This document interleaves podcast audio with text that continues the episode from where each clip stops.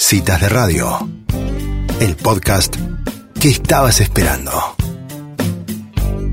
Bueno, ya estamos en comunicación con nuestro próximo entrevistado. Está en línea Sebastián Blasco. Él es psicólogo deportivo. Ya estaba en alguna oportunidad conversando con nosotros. Pero bueno, es un gusto para mí dar la bienvenida nuevamente a Citas de Radio. ¿Cómo estás, Sebastián? Muchas gracias por la invitación. Por aquí estamos bien, gracias a Dios. Espero que ustedes también. Sí, la verdad que, por ahora venimos muy bien. Y bueno, y sabes que una de las, de las preguntas que, que nos, nos hacíamos cuando hablábamos de este año tan particular que estamos teniendo, en el cual se han suspendido la mayoría de los deportes, sobre todo los deportes colectivos, nos preguntábamos, ¿para qué sirve el deporte?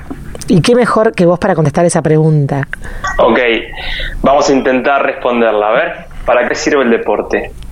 Bueno, el deporte puede tener diferentes funcionalidades, ¿no? Y depende un poco de el sentido que cada persona le otorgue. La palabra deporte significa liberarse, trasladarse. Así que desde el sentido etimológico, lo que el deporte traería, podría traernos justamente es la capacidad de poder liberarnos y trasladarnos hacia un lugar que muchas veces puede ser benéfico para la persona. Después, secundariamente, hay un montón de beneficios que conlleva la práctica deportiva, que están vinculadas a la salud, no solamente biológica, sino también psíquica, ¿no? Por eso me parece tan importante que en esta cuestión que nos aqueja a todos como sociedad, que es la cuarentena, no solamente caigamos en el reduccionismo de lo biológico, sino que tratemos de integrar el aspecto psicológico espiritual.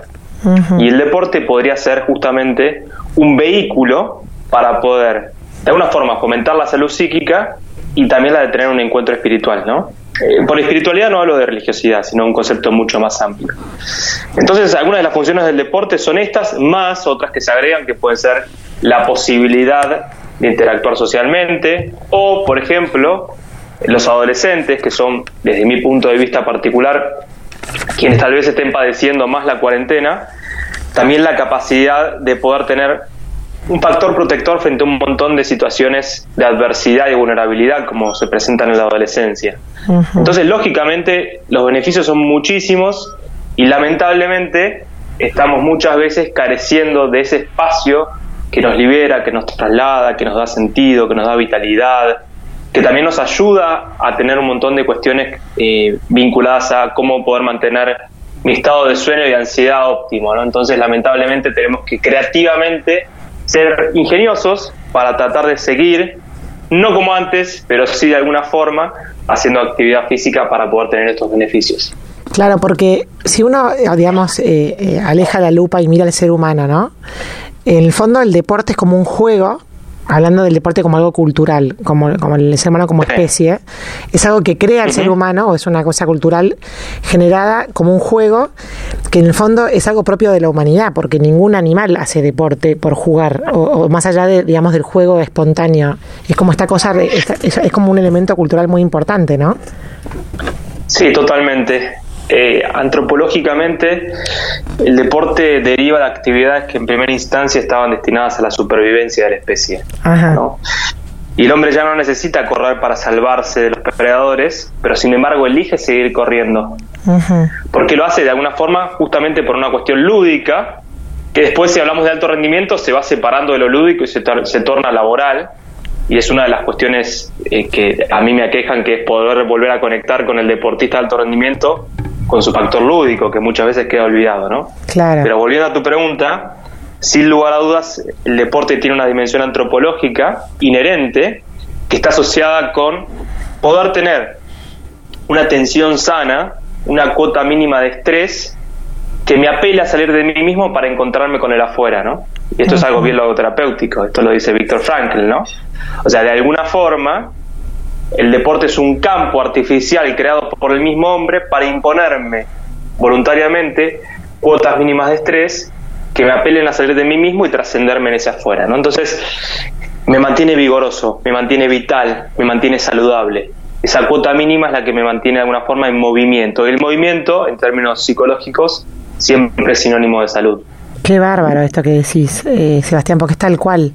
Es como un poco la, la, explicación de, de, salir de uno mismo en, en, un, en un grado justo, ¿no? Exacto. Ahora, el desafío como creo casi toda la vida, es encontrar ese, esa distancia óptima. Yo trabajo mucho con deportistas de alto rendimiento, ¿no? y, y, lamentablemente muchas veces el deporte está más vinculado a cuestiones patológicas que a cuestiones de salud. ¿Por qué? Porque el grado de tensión ya está exacerbado, está por encima de la vara, está por encima de lo que yo creo que puedo llegar a dominar o de mi percepción de control.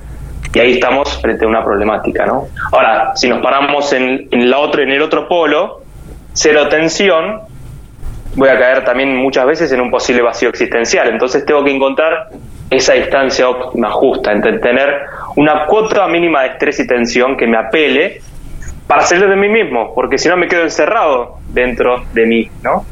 Y de, alguna forma, y esto lo expresó el doctor Claudio García Pintos, también logoterapeuta, él dice que la cuarentena es, nos es antinatural, porque lo natural en el hombre es salir de sí mismo al encuentro de un otro.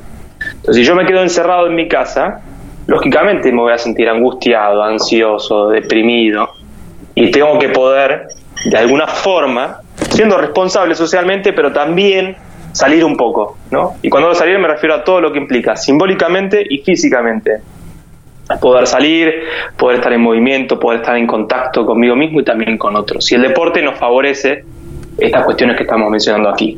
Eh, hola Sebastián, ¿qué tal? Soy Angie. Em, pensaba en, todo esto que comentás como beneficios del deporte, que ya es bastante conocido todo lo que trae de bueno el hacer deporte, y mi pregunta es por qué hay algo de resistencia en, los, en las personas mortales, ¿no? En los de alto rendimiento.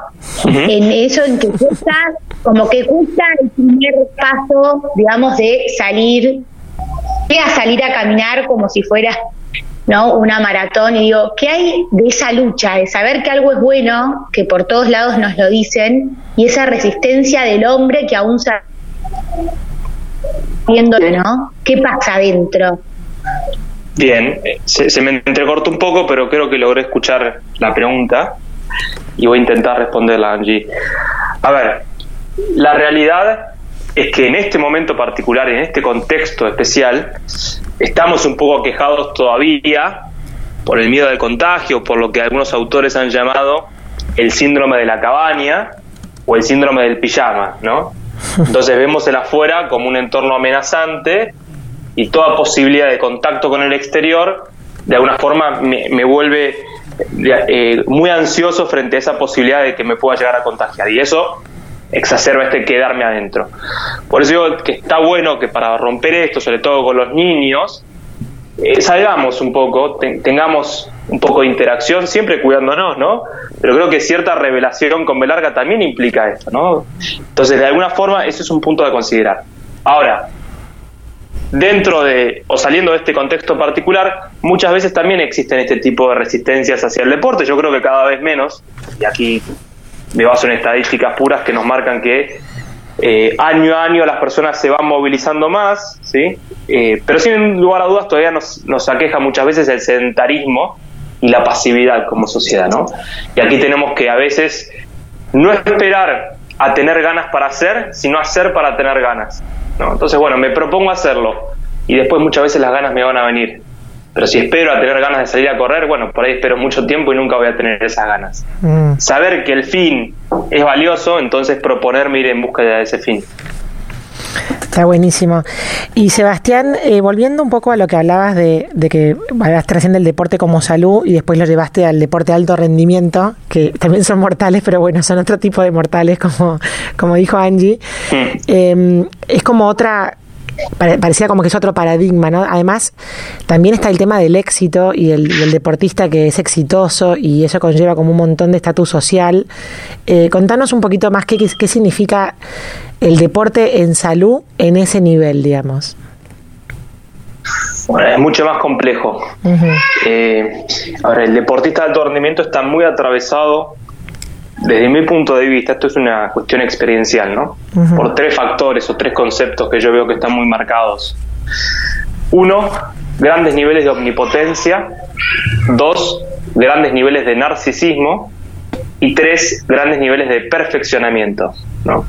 Y lógicamente, un deportista de elite, para poder afrontar las demandas situacionales y los torneos que tiene que jugar y el nivel que tiene que mantener, de alguna forma se tiene que centrar en sí mismo, tiene que buscar ese perfeccionamiento y eso lo tiende o lo vuelve muchas veces muy omnipotente.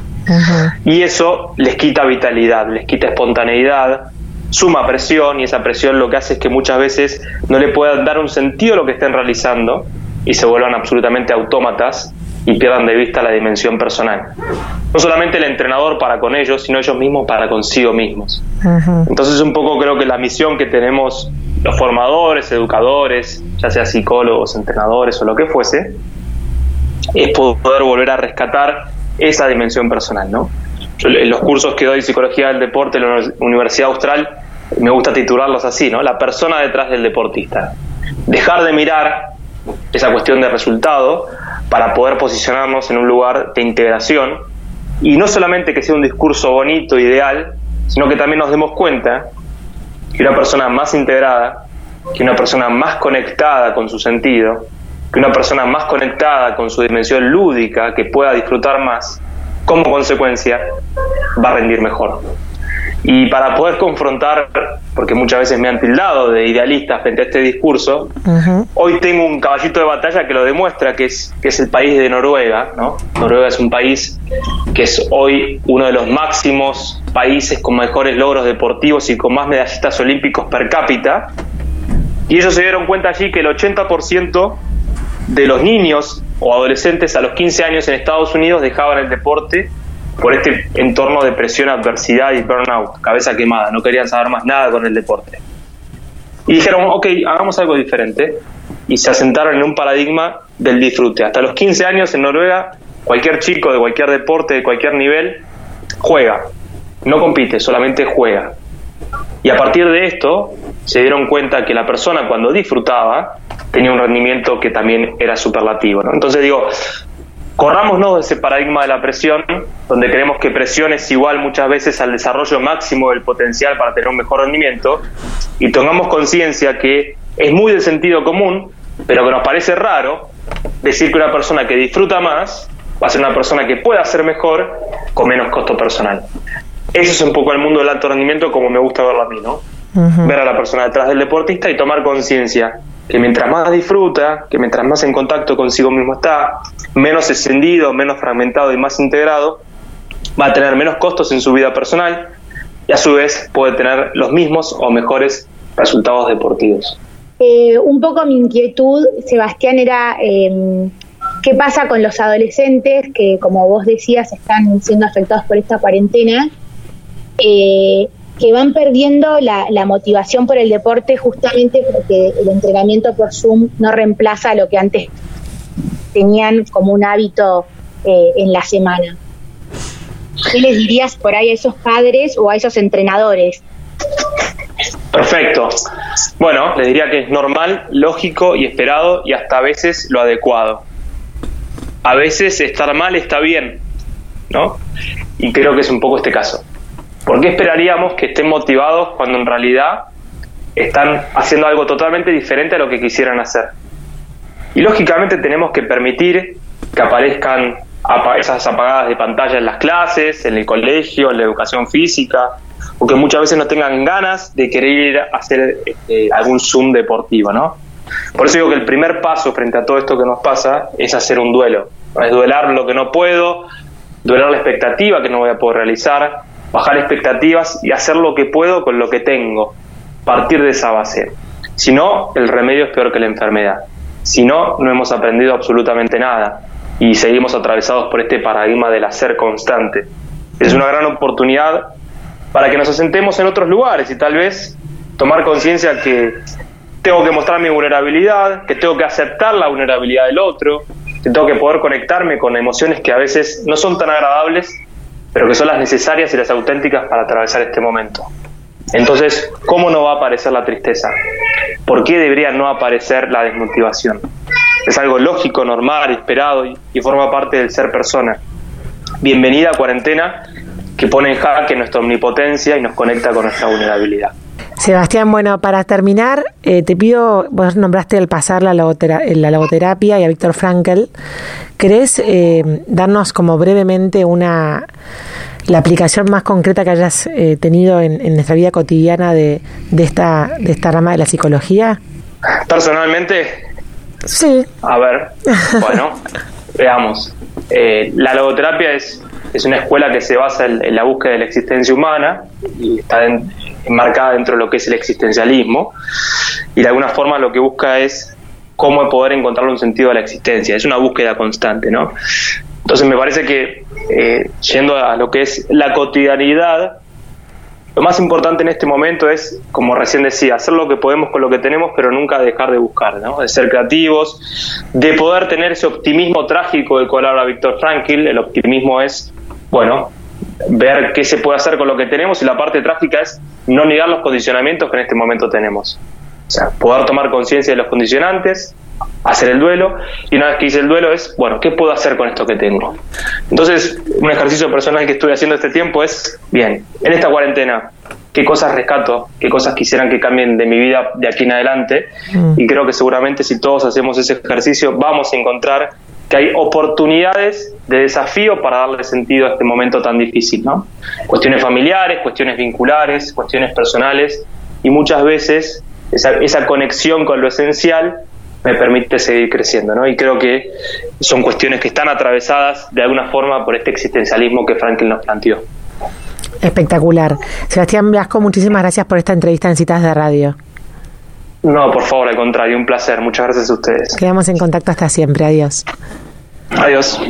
Bueno, y así pasaba el psicólogo deportivo Sebastián Blasco, hablando con mucha claridad del deporte y del sentido de la vida que trae también el deporte.